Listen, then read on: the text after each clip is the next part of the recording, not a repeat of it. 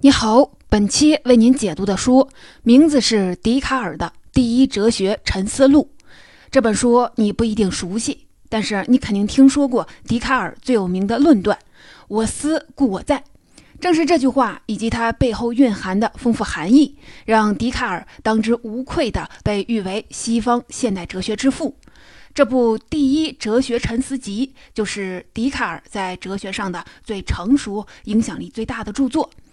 标题里的第一哲学，也就是形而上学，用最简单的话说，就是处理什么东西存在的问题的哲学。笛卡尔在这部作品里要做的，就是要证明自我、上帝和这个世界存在，由此为他的整个哲学和科学奠定一个坚实的基础。我们来简单的介绍一下笛卡尔。勒内·笛卡尔，一五九六年出生在法国安德尔卢瓦尔省的拉海镇。这个镇子在一八零二年被改名为拉海迪卡尔镇，后来在一九六七年又一次改名，干脆去掉了前面一半，就叫迪卡尔镇。笛卡尔不仅仅是一个哲学家，还是一个非常出色的数学家和科学家。他发明了平面直角坐标系和解析几何，让代数和几何成为了相通的两个学科，并且试图用数学为模板解释一切物理现象。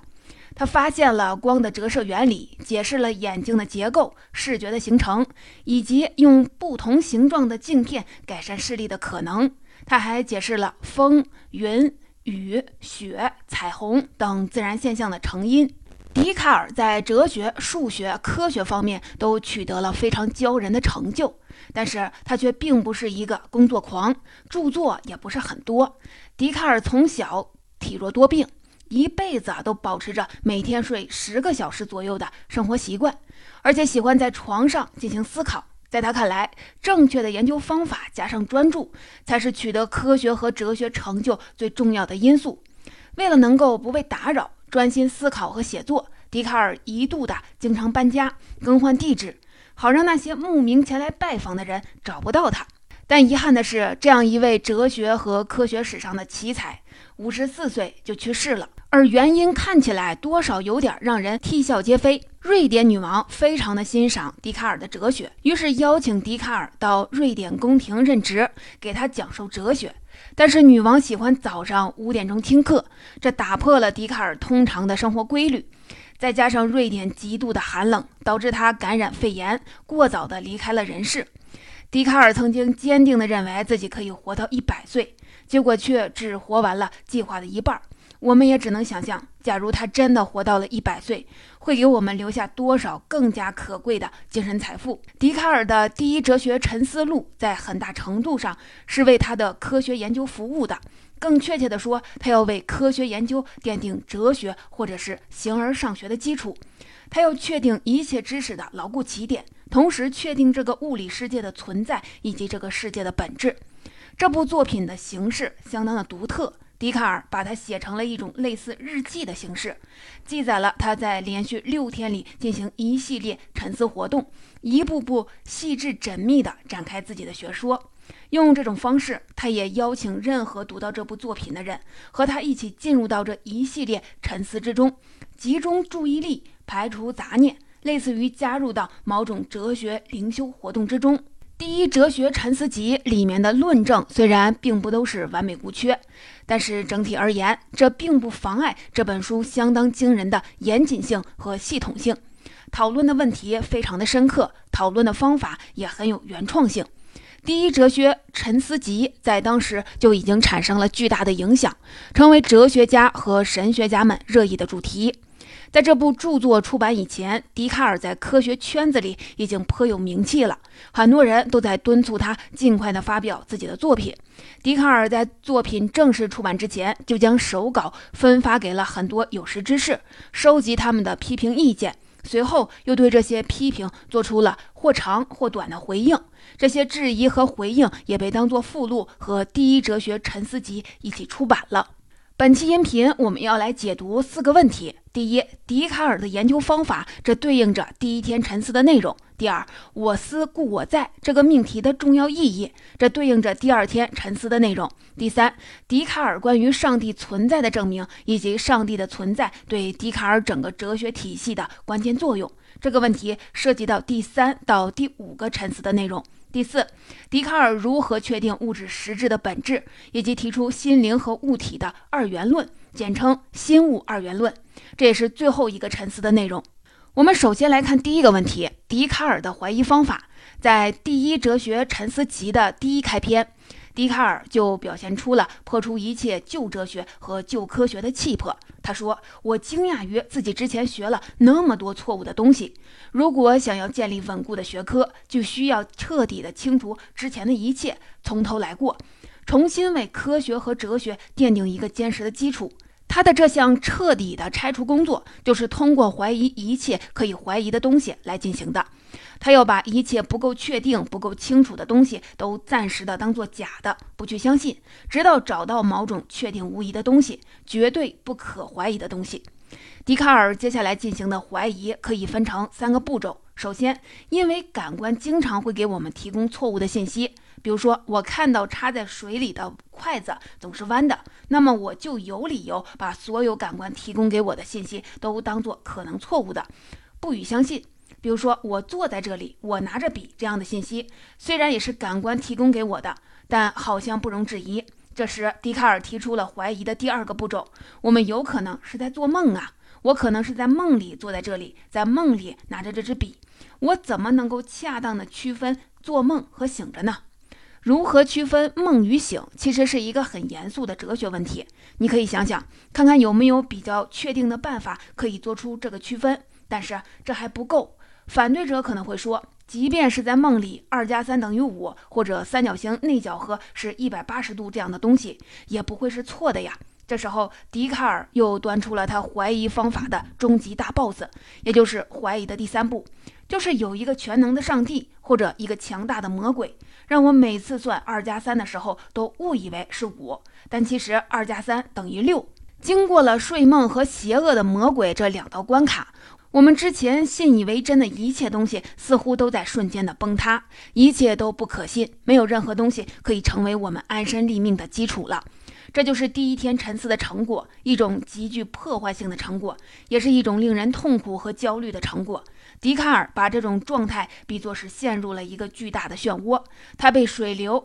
裹挟而去，在漩涡中头晕目眩，既踩不到底，又露不出头。这就是我们要解读的第一点。笛卡尔要为哲学重新奠基，就需要首先的清除之前的各种错误，而他使用的方法就是普遍怀疑。但是我们需要注意，笛卡尔在这里进行的怀疑虽然相当的彻底，但是和严格意义上的怀疑论大不相同。他不是为了怀疑本身而怀疑，而是将这种普遍的怀疑作为起点和方法。为的还是为之后能够获得不容怀疑的确定性。他的这种怀疑论也被称为方法论上的怀疑论。下面我们来看第二个内容：笛卡尔最著名的命题“我思故我在”。在经过前一天的极端怀疑之后，笛卡尔把自己苦苦找寻的那个确定性的根源比作是阿基米德点。什么是阿基米德点呢？古希腊的数学家和物理学家阿基米德曾经说：“只要给他一个稳固的支点，他就能撬动地球。”这之后，阿基米德点就被用来形容在一套理论里面具有中枢作用的概念。笛卡尔有着和阿基米德类似的雄心，他说：“只要让我找到一个绝对不容怀疑的东西，我就能给哲学和科学重新的奠基。”但是，如此普遍的怀疑过后，我们还有可能找到这样一个稳固的支点吗？之前的怀疑让我们陷入了无尽的黑暗之中，但是就在这时，一道强光划破了普遍怀疑的黑暗。笛卡尔说：“我在进行思考，我在进行怀疑，我在被一个强大的神灵欺骗。这些恰恰就证明了我是存在的。因为如果没有我这样一个主体的存在，思考、怀疑、欺骗这些东西就都没有了附属，就不可能进行。严格来说。”第一哲学沉思集里面并没有出现“我思故我在”这几个字，但是笛卡尔很清楚地表达了这个意思。我们引用一句笛卡尔自己的话，来感受一下他找到的这个阿基米德点时的那种胜利者的心情。让那个神灵尽他所能的来欺骗我吧。只要我在思想着我是某个东西，他就绝不能让我什么都不是。在非常彻底的考察了所有事情之后，我最终必然要得出这样的结论：这个命题，我是我存在，只要我提到它，或者在我的心灵中想到它，就必然是真的。那么这里说的“我思故我在”中的这个“我”到底是什么呢？它并不是我们一般理解的那个由身体和灵魂组成的活生生的人，因为在论证的这个阶段，我是不是有身体还远没有得到证明呢。这个进行思考，从而必然存在的我，只是一个单纯的进行思考的东西，或者说一个精神实体。这里的思考可以做广义的理解，也就是包括一切的精神活动，比如说怀疑、理解、肯定、否定。欲求、想象等等，都可以被归入这里说的思考，而任何需要身体参与的事情都不能确定是否存在。这就是我们要解读的第二个问题，也就是笛卡尔最著名的论题“我思故我在”。正是这样一个极其简单的论证。从我在思考推论出我的存在，为笛卡尔提供了这个阿基米德点，为整个哲学大厦找到了一块稳定的基石。类似说法，其实在古希腊的亚里士多德和中世纪的奥古斯丁的著作里都出现过，但是他们都没有给这个说法赋予那么至高无上的地位，更没有从这里推论出我仅仅是一个精神性的存在这样的极端结论。而到了笛卡尔这里，我思故我在成了全部哲学和全部知识的坚实基础，或者说第一条绝对自明的公理。正是这个看起来简单的不能再简单的论证，以及他在笛卡尔整个哲学中的位置，使得笛卡尔配得上现代哲学之父的声誉。下面我们来看看第三点，笛卡尔对上帝存在的证明。这个证明是整部第一哲学沉思集的转折点。在前两个沉思里，笛卡尔通过普遍怀疑和我思确立了精神实体的存在。但是，假如这个世界上只有一个思考着的我是确定无疑的，那显然还远远不够，和研究这个世界的物理学还相去甚远。因此，笛卡尔必须要想出某种办法，走出这个单纯的精神实体，确定这个世界上的其他事物，包括我们的肉体也是存在的。从这里开始，他需要真正的走上重建哲学大厦的道路。笛卡尔想出的办法就是首先证明上帝的存在，让上帝成为从自己通向世界的中介。我们说过，在第一个沉思里，笛卡尔设想了一个非常强大的欺骗我的神。只有这样一个神，才能将我们认识的清楚分明的数学真理也变成了怀疑的对象。那么，如果神确实存在，并且不会欺骗我们，那么我们不就有了一个保证，可以把我们同样认识的清楚分明的东西当做是真的吗？笛卡尔在第三和第五个沉思里，先后给出了三个关于上帝的存在以及上帝不可能欺骗我的证明。我们来解读其中的第一个证明，也是最有名的一个，那就是来自因果性的证明。这个证明的大前提是这样的：原因的完满性和现实性必然不会小于结果的完满性和现实性。这句话听起来非常的抽象，我们来稍微的解释一下。这里说的完满性，大体上是指实现自己的本性。现实性大体上是指存在的等级有高有低。这句话的意思啊，就是说，如果原因不如结果完满和现实，就不可能产生出那些结果来。笛卡尔认为这个原则是无需证明的，是任何有理性的人都应该接受的。它就意味着，从不存在的东西里不能生出存在的东西，或者说不能无中生有。也就意味着，完满性较低的东西不能生出完满性更高的东西。比如说，父母生下孩子。父母在人的完满性和现实性上必然是超过婴儿的，否则就不可能把婴儿生出来了。在说明了这个大前提之后，笛卡尔说：“我的心中有一个上帝的观念，这个观念是无限完满的，因为它无限的完满。根据原因的完满性一定不会低于结果的完满性这个基本的原则，上帝这个观念就不可能来自虚无，也不可能来自我自己这样一个并不完满的存在。”而只能来自完满的上帝自身这个原因，因此上帝是必然存在的。而因为上帝是完满的，他必然是好的和仁慈的，也不可能有任何的缺陷。因此，上帝不会欺骗我，因为欺骗是坏的和有缺陷的。那么，这个完满的上帝的观念是怎么进入我的心灵的呢？笛卡尔说，他一定是在我被创造出来的时候，上帝将这个观念置于我的心灵之中的。就像雕塑家在制作完一个雕像之后，在雕像上盖上自己的印章一样。如果上帝不会欺骗我们，那么我们在认识之中犯了那么多的错误又是怎么来的呢？笛卡尔认为，那并不是上帝的错误，而是我们误用了上帝给我们的认识能力。上帝给了我们理性认识的能力，让我们将绝对清楚分明、不容怀疑的东西看作是真理。但是我们除了理性之外，还有感觉和自由意志，这些东西经常会超出理性的界限，将我们带入歧途，把那些根本达不到清楚分明的东西当作真实的。比如说，当我看到了一根插在水中的筷子，理性应该告诉我它是直的；而如果感觉逾越了理性，而意志又没有约束感觉，那么我就会断定那根筷子是弯的，从而产生错误。这就是我们要解读的第三点：笛卡尔对于上帝存在的证明，以及这个证明对于笛卡尔整个哲学系统的关键性的作用。听完之后，你觉得这个证明的质量怎么样呢？我想啊，你大概也会觉得这个证明听起来有点奇怪。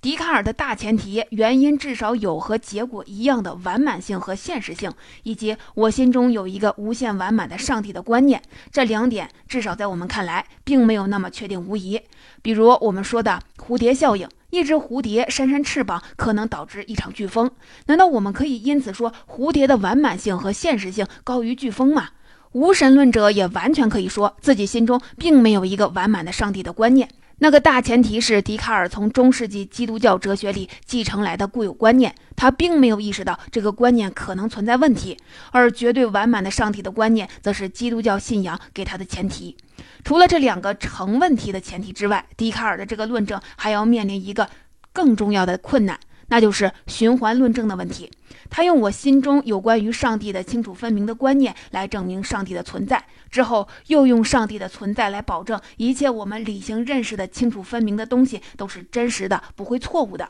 笛卡尔本人和今天的很多阐释者都在试图消除这个循环论证的危害，但是各种技巧看起来都不是非常的令人满意。总的来讲，笛卡尔在第三和第五个沉思里关于上帝存在的论证，并没有达到前两个沉思里那种论证的强度和严谨性。我们再来看看第四点，笛卡尔的心物二元论，也就是说，心灵和物体是截然不同的两种存在。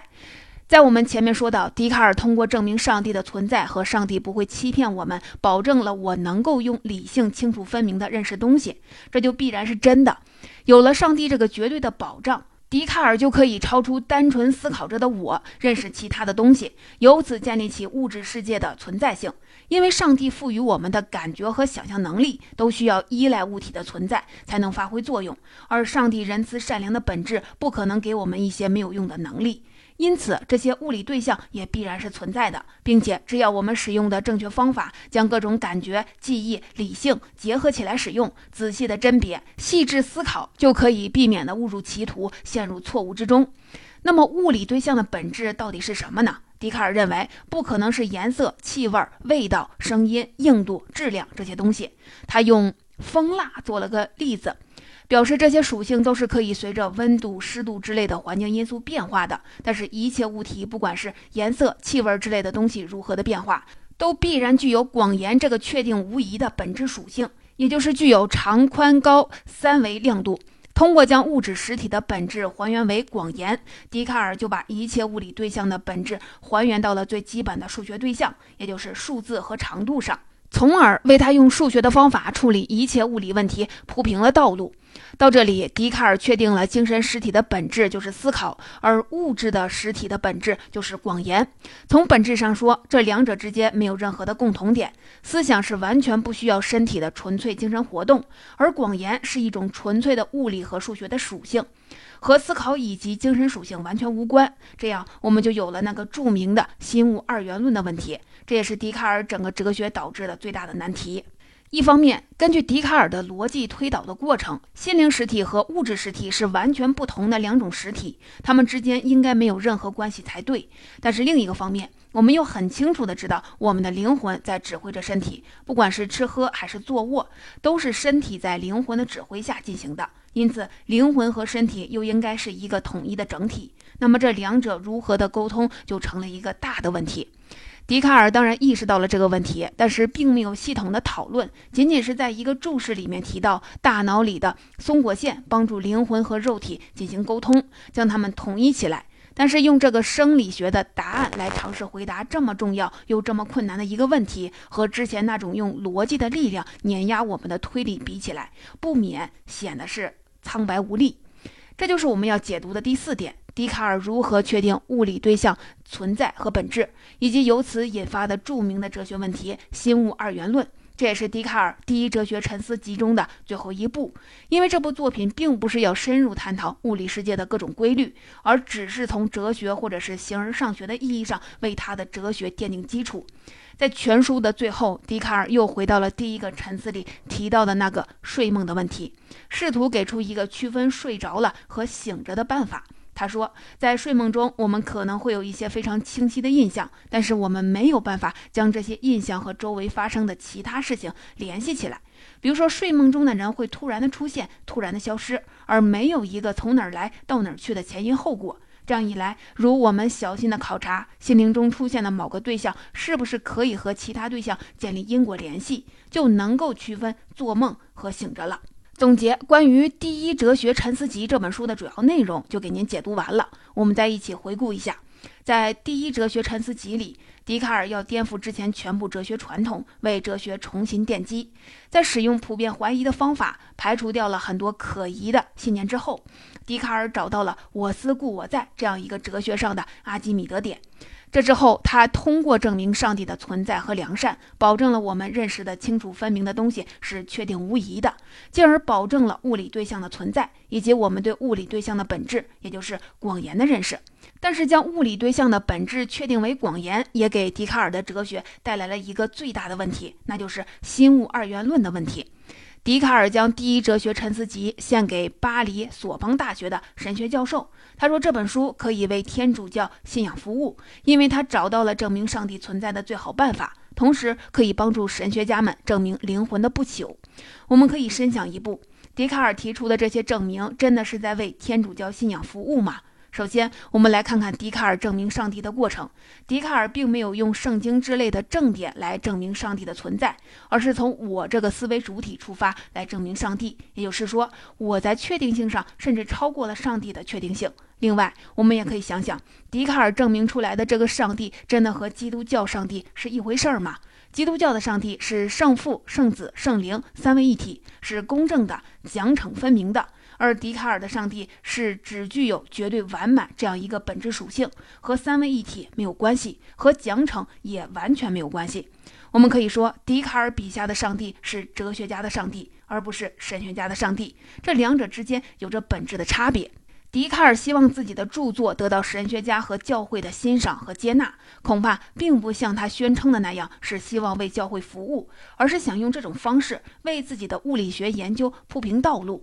笛卡尔生活的这个时代，正是新的科学和传统教会斗争最为激烈的时代。在笛卡尔四岁的时候，布鲁诺因为捍卫哥白尼的日心说，被宗教法庭判处死刑，活活烧死在了罗马的鲜花广场。在《第一哲学沉思集》出版前八年，